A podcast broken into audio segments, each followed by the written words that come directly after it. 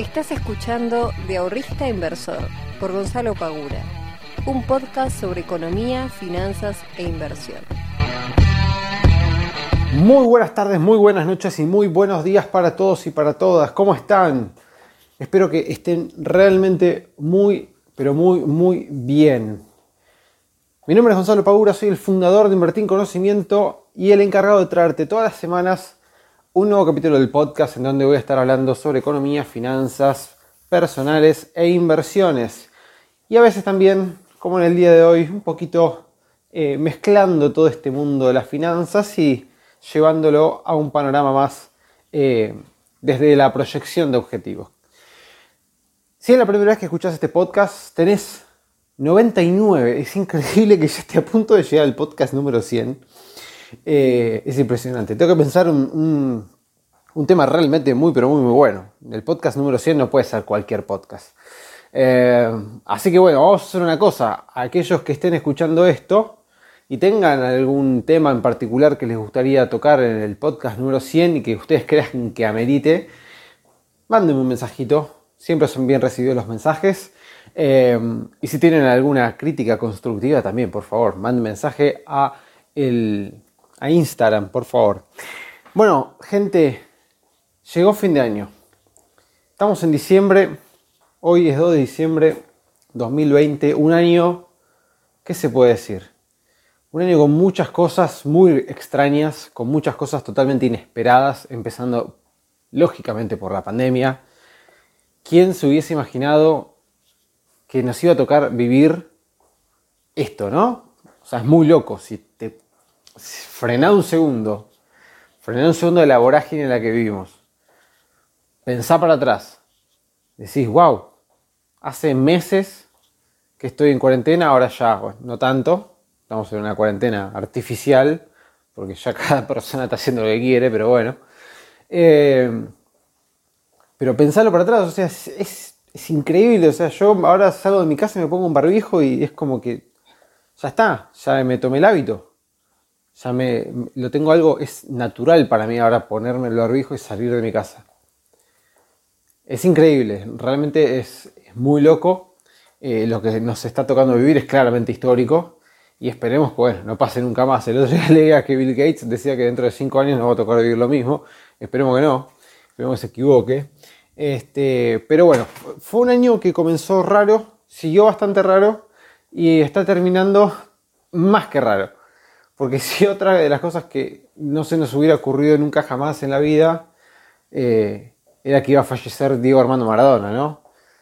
Muy, muy loco, muy loco. Sinceramente, es más, no sé si, si estará escuchando este podcast Mati justamente, pero estaba haciendo ese mismo día una mentoría con él y me dice, che, se murió el Diego. ¿Qué? ¿Qué digo? Maradona. ¿Cómo se murió Maradona? No lo podía creer. Una cosa impresionante.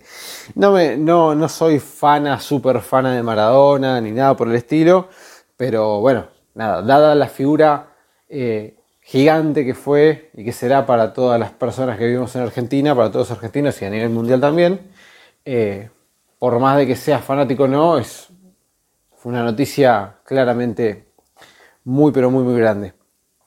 Eh, que dejó, dejó claramente eh, a la vista de todo el mundo, ¿no? Como, eh, como en realidad hay un montón de cuestiones sobre los derechos de las personas que lamentablemente no tenemos todos los mismos derechos. Eh, hubo gente que lamentablemente tuvo que despedir a sus familiares por Zoom y gente que fallece sus familiares y tienen que ir 5 6 máximo al, entierro y, bueno, y acá hubo una organización este, multitudinaria para despedir hoy a un ídolo. Que vamos a ser, vamos a ser totalmente sinceros. Esté el gobierno que esté, el gobierno de turno que esté, no importa que sea radical, peronista, macrista, lo que fue, lo hubiera hecho igual. Lo hubiera hecho igual. ¿sí? No estoy diciendo no, porque el gobierno de Alberto Fernández. No, no, no. Si hubiera estado Macri, también lo hubiese hecho. Si hubiese estado, qué sé yo, Menem, también lo hubiese hecho. Si hubiese estado Cristina, lo hubiese hecho. Todos los presidentes hubiesen hecho lo que hicieron. De alguna forma, de otra, bueno, lo hubiesen hecho en la Rosada, no, sí, qué sé yo. Pero todos lo hubiesen hecho. pero queda eh, claramente expuesto cómo eh, hay ciudadanos de primera categoría y ciudadanos de segunda categoría. Es así. Entonces, nada, eh, una vez más el Diego nos ayudó a tirar las, las caretas a todos los políticos, pues yo no vi un solo político de ningún partido, de ningún partido. Y, ustedes saben que yo generalmente no me meto con política, pero esto a mí la verdad eh, me hinchó mucho las pelotas. No vi un solo político de ningún partido salir a decir nada sobre el asunto. Todos, bueno, Diego, lo lamento mucho y nada más. Pero bueno, este no es el tema del día de hoy, solamente quería hacer un, descargo. Eh, pero hoy quiero hablar sobre para adelante, mirando para adelante. Siempre mirando para adelante y buscando cosas positivas y cosas nuevas y cosas novedosas que podemos llegar a hacer. Se termina el año. Estamos a 29 días de que se termine el 2020 y comienza el 2021. Un 2021 que no sabemos muy bien qué puede pasar en temas este, a nivel económico. No creo que sea demasiado eh, auspicioso, a menos que se vayan alineando algunos planetas, pero va a ser un año quizás, o sea, quizás no tan complicado como el 2020, porque hubo mucha gente que se quedó sin trabajar por el tema de las cuarentenas, etcétera, pero va a ser un año difícil. Bien, que cuando empecemos a comparar datos macroeconómicos, índices, etcétera, 2021 versus 2020 y va a dar todo positivo, ¿no? O sea, está claro, si vos estás comparando el crecimiento del PBI versus el 2020, que tuviste una caída del 10%, y sí, el 2021 va a ser, eh, vas a tener el país creciendo. Eso está, pero casi descontado. Pero igualmente va a ser seguramente un año con alta inflación, con un tipo de cambio que si no que si no le sacan el pedal, el pie del pedal del freno este que le están metiendo el tipo de cambio, lo van a seguir depreciando de manera paulatina y controlada. Bien. Eh, creo que acá el hecho importante es que si lo van a dejar así, es decir, si van a seguir devaluando la moneda de esta manera, lo interesante sería que por lo menos acompañen con políticas económicas como por lo menos dar una cierta estabilidad, credibilidad, eh, para que no haya nuevamente volatilidad del tipo de cambio y se empiecen a producir estas disparadas, porque hoy hay gente todavía que compró a 195, 197 pesos el blue eh, y hoy no saben qué hacer con esos dólares, si los venden, si no los venden, si los invierten, si no los invierten.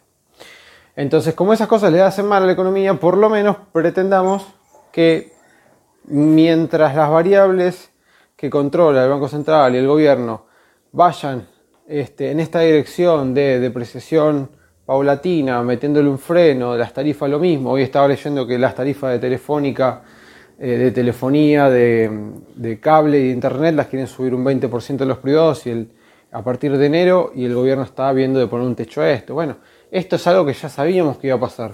Siempre que se le pone un freno a algo, después en algún momento se termina ajustando y el ajuste a veces es más complicado porque se hace todo de golpe y no paulatinamente como se podría haber hecho. Eh, así que tenemos que pensar que vamos a tener un 2021 con una inflación que va a seguir alta, con una moneda moviéndose, depreciándose, bien, pero esperemos que sea con poca volatilidad y con más certidumbre de lo que fue este año. ¿Sí? Eh, y acá ya tenemos un primer paso para el tema de lo que quería hablar hoy, que era justamente la planificación y los objetivos para el 2021. Yo me tomo la costumbre todos los años de en diciembre empezar a pronosticar y a planificar todo lo que sean objetivos y posibles panoramas para el próximo año. Tanto objetivos personales como objetivos laborales. Para los que no lo sepan, este 2020 fue mi primer año como emprendedor puro y. Es decir, yo en marzo del 2020 renuncié con toda la, con toda la, suerte del mundo. Hice ese timing perfecto que tengo para las decisiones importantes. Terminé renunciando a mi trabajo de relación de dependencia en marzo de 2020. 18 días después se declara la cuarentena y mis, mis ex compañeros estuvieron casi de vacaciones y cobrando el sueldo, así que bueno. Pero me sirvió mucho aunque me, siempre lo tomo a, modo de chiste y, capaz este, de queja del mal timing que tuve en ese momento, eh, pero a mí me sirvió mucho para realmente esforzarme y ponerme las pilas con invertir en conocimiento. Que, como les decía, este va a ser mi primer año trabajando solamente, este, dedicándome 100% a mi proyecto. Eh, y empiezo a planificar a raíz de los objetivos que me había impuesto para el 2020. Algunos los he cumplido, otros no. Y entonces empiezo a ver esos desajustes, ¿no? Al momento de planificar los objetivos para el próximo año, tanto personales como objetivos laborales o de proyectos propios que nosotros tengamos, ¿sí? Una práctica que es muy interesante y que a mí me ha servido mucho es mirar un poco el retrovisor y ver qué es lo que pasó durante este año que corrió. ¿Por qué? Porque vamos a encontrar, cuando empecemos a escarbar un poquito en nuestro cerebro, vamos a encontrar que hay un montón de cosas que estuvieron muy buenas y un montón de cosas que no lo estuvieron, que estuvieron bastante mal. Pero como va pasando el tiempo, el tiempo pasa, pasa, pasa, pasa y a veces pasa y no nos damos cuenta de qué pasa, nuestro cerebro va dejando de lado cierta información y la va guardando en una cajita ahí por atrás de la cabeza, en la nuca, y vos seguís, casi no te diría en automático, pero seguís haciendo tus cosas. Entonces muchas veces es necesario sentarnos, pensar un poco y empezar a notar. Entonces, ¿qué hago? Digo, bueno, a ver, agarro un mes, agarro todos los meses, ¿sí? Empezando por enero, obviamente, y empiezo, enero. ¿Qué hice en enero? Esto, esto, esto, esto, esto. En febrero, esto, esto, esto. En marzo, esto. Y así con cada uno de los meses. Trato de pensar, trato de hacer un poquito de memoria, ¿sí? O sea, tómense un rato para hacerlo, no lo van a hacer en 15 minutos, pero tómense un ratito y empiecen. Anoten, anoten, anoten, piensen qué hiciste en marzo, qué hiciste en mayo, qué hiciste en julio, qué hiciste en septiembre y así con cada uno de los meses. Y a medida que vos te vas a ir anotando todas estas cuestiones, vas a ver que te van a empezar a llegar recuerdos, que te van a empezar a llegar este, cosas que vos fuiste haciendo durante todo el año que si no te lo ponías a pensar te habías olvidado ya. Ya te habías olvidado. Y de, ese, de todo ese listado, el siguiente paso sería ver cuáles fueron las cosas más importantes, los sucesos más importantes que vos pudiste eh, hacer este año. Tanto los sucesos buenos como los sucesos malos. ¿Ok? ¿Por qué? Porque a raíz de eso yo voy a empezar a evaluar los sucesos malos, si fueron evitables o no. Los sucesos buenos lo mismo. Bueno, ¿fue pura casualidad o realmente yo hice algo como para que esto pase. ¿Sí? A partir de eso, más que nada tomando las cosas malas, yo voy a empezar a ver qué cosas puntualmente podría haber hecho mejor para el día de mañana, capitalizar ese aprendizaje y en el 2021, si me toca volver a hacer esa tarea, hacerla mejor, hacerla más eficiente. Yo ahora, por ejemplo, eh, a partir de este mes tuve todo un proceso, para los que no saben, yo en octubre eh, me mudé con todo el despiole que es mudarse, encima la casa a la que me mudé está eh, todavía en refacción porque la tengo que pintar, etcétera, etcétera. así que fue un despiole total, o sea, fue un, venía bastante acomodado con mis tiempos, etcétera, y, y se me desacomodó un montón de cosas. Entonces, en noviembre dije, no, pará, vamos a tomar la posta de vuelta y vamos a organizar bien, bien, tanto mi vida personal como mi vida laboral, porque había un montón de cosas que ya no estaba haciendo este, eficiente, estaba gastando un montón de tiempo. Así que ahora estoy como bastante loquito y frenético con el tema de, la gestión del tiempo. Eh, pero cuando yo empecé a hacer la retrospectiva, empecé a mirar el retrovisor, dije, bueno, a ver, bueno, marzo renuncié. Claramente es un punto quiebre porque me animé a soltar un trabajo súper estable, que tenía una buena remuneración, para poder cumplir mi sueño, que era poder empezar a trabajar y meterla full a, la academia. Así que ahí tenemos un punto clave, un punto de quiebre. Después la mudanza también. Fue un progreso, pasar de una, eh, de, una casa donde yo venía alquilando a pasar a un departamento propio. Eh, con todo lo que eso conlleva, ¿no? Este, otro punto clave. Después, los cursos nuevos que saqué durante este año, los workshops nuevos, todas las personas nuevas que se han sumado a la academia, que cada vez son más. Eh, entonces, cuando yo empiezo a hacer ese trabajo y las cosas que hice mal, ¿no? ¿Qué cosas podría haber mejorado? Che, a ver, ¿cuál es la tasa de personas de gente que deja la academia todos los meses? ¿Por qué? ¿Por qué la dejan? ¿Se puede mejorar? ¿Se puede anticipar? ¿Se puede cambiar? Este, ¿Cuánta cantidad de, de engagement tienen mis redes sociales? ¿Qué tendría que estar subiendo para poder generar mejor engagement con las redes sociales? ¿Qué cosas podría yo estar haciendo nuevas como para aportar más valor a las personas que me siguen en redes sociales, que se suman a la academia?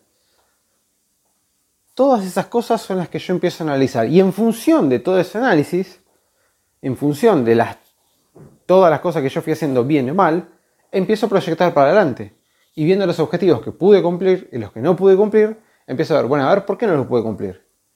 Bueno, yo quería, no sé, 3.000 usuarios en la academia. ¿Por qué no pude? Y porque era bastante pretencioso, evidentemente, para un solo año.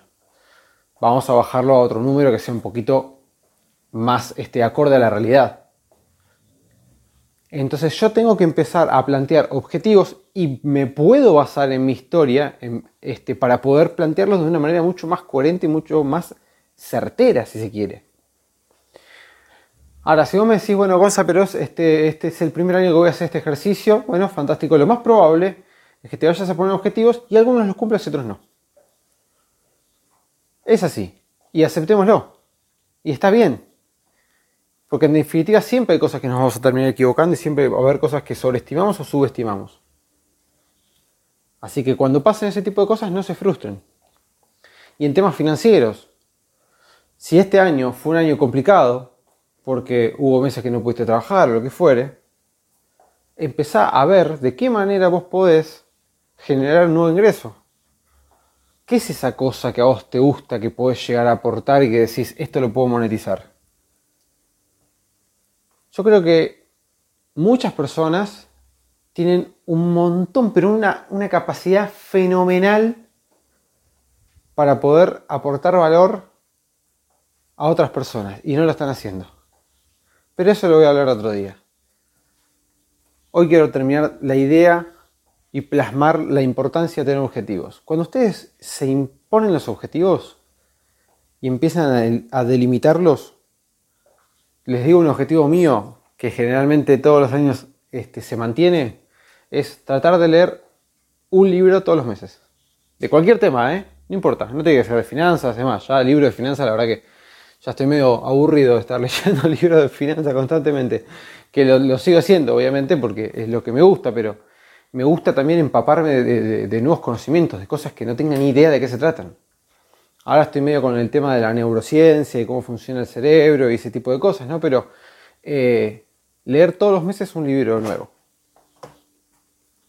Y no se tienen que gastar ah, fortuna en cada libro, porque la verdad que hoy los libros están mil pesos cada uno, así que eh, es, un número. Hoy te puedes comprar nada, libros en formato digital a montones. Entonces, es un, es un objetivo puntual. ¿sí? Este año, por ejemplo, no lo cumplí. Y me pesa muchísimo no haberlo cumplido. Porque la verdad que leer un libro por mes, a menos que sea un libro de 1300 páginas, es recontra conseguible. Es nada más acomodarte en tu día a día y decir, bueno, estos 15 minutos del día, 20 minutos del día, los voy a utilizar para leer un libro. Y voy a leer, no sé, 10 carillas del libro. ¿Sí? Otro objetivo que tenía, por ejemplo, empezar a entrenar tres veces por semana. Porque venía sin entrenar, venía ya, ya me, me sentía mi viejo. Me, levantaba a la mañana, me dolía la espalda, me dolía el cuello, estaba contracturado Empecé a entrenar julio, agosto, septiembre, bárbaro. Pum, llegó octubre, me tenía que mudar, se cortó el entrenamiento. Y ahora estoy de vuelta en la misma, me levanto, me duele. Y encima ya venía viendo la, diferencia de los logros. No solamente la diferencia física, digamos, viéndome al espejo, sino sintiéndome mucho mejor. Y ahora lo estoy extrañando eso. Esas son las cosas que nosotros tenemos que tener bien en claro. ¿Qué es lo que queremos cumplir? De lo que no pudimos cumplir este año, ¿qué es lo que quiero cumplir para el año que viene? y escríbanlo. Siéntense en un lugar donde estén tranquilos, pónganse capaz alguna canción en un idioma que no entiendan, así no se distraen mucho, pero pónganse algo que, los tenga relajados y siéntense y empiecen a escribir, y escriban, y escriban, y escriban. Yo particularmente me gusta hacerlo en lápiz y papel. La computadora es como que es, algo que me, termina distrayendo, ¿no? Es como que empiezo a ver pestañas ahí arriba en, la pantalla, es como que me voy haciendo clic y me voy. Entonces me siento ahí, lápiz y papel y empiezo a escribir. Escribir, escribir, escribir, escribir. Bueno, a ver, ¿qué cosas hice bien, qué cosas hice mal? Y algo que es muy, muy divertido es escriban 20 cosas que hicieron bien y 20 cosas que hicieron mal van a ver generalmente que la número 20 es una de las más importantes. Los desafío que lo hagan. Háganlo y después me cuentan los resultados. Pero, de vuelta, y quiero hacer mucho hincapié en esto. Cuando ustedes se pongan un objetivo, traten de ponérselo dependiendo de los roles que cumplen en su vida. Es decir, si ustedes hoy son padres o madres, si ustedes están trabajando, si ustedes están estudiando, si ustedes tienen familia, si ustedes tienen amistades, hermanos, ¿Cómo estás hoy en día en tu vida con cada uno de esos roles? Pensalo dos segundos. ¿Cómo estás? Con tus amigos, ¿cómo estás? ¿Qué puntaje te pondrías del 1 al 10? ¿Estás bien? ¿Estás mal? ¿Podrías mejorar? ¿Podrías ser un mejor amigo? Con algunos amigos quizás estás medio distanciado que te gustaría tener de vuelta cerca. Con tu trabajo, ¿cómo te sentís? ¿Bien? ¿Mal? Como pareja, ¿cómo te sentís? Del 1 al 10. En el trabajo, y así con cada uno de los roles. Y ponete un objetivo por rol. Un objetivo a cumplir con tus amigos, un objetivo con tu familia, un objetivo con tu trabajo, un objetivo con tus finanzas, un objetivo con tu salud. Porque hay un montón de cosas que las vamos postergando y nos olvidamos. En cambio, cuando vos lo tenés escrito y te lo planteás, realmente lo, lo, lo plasmás, lo concretás en algo.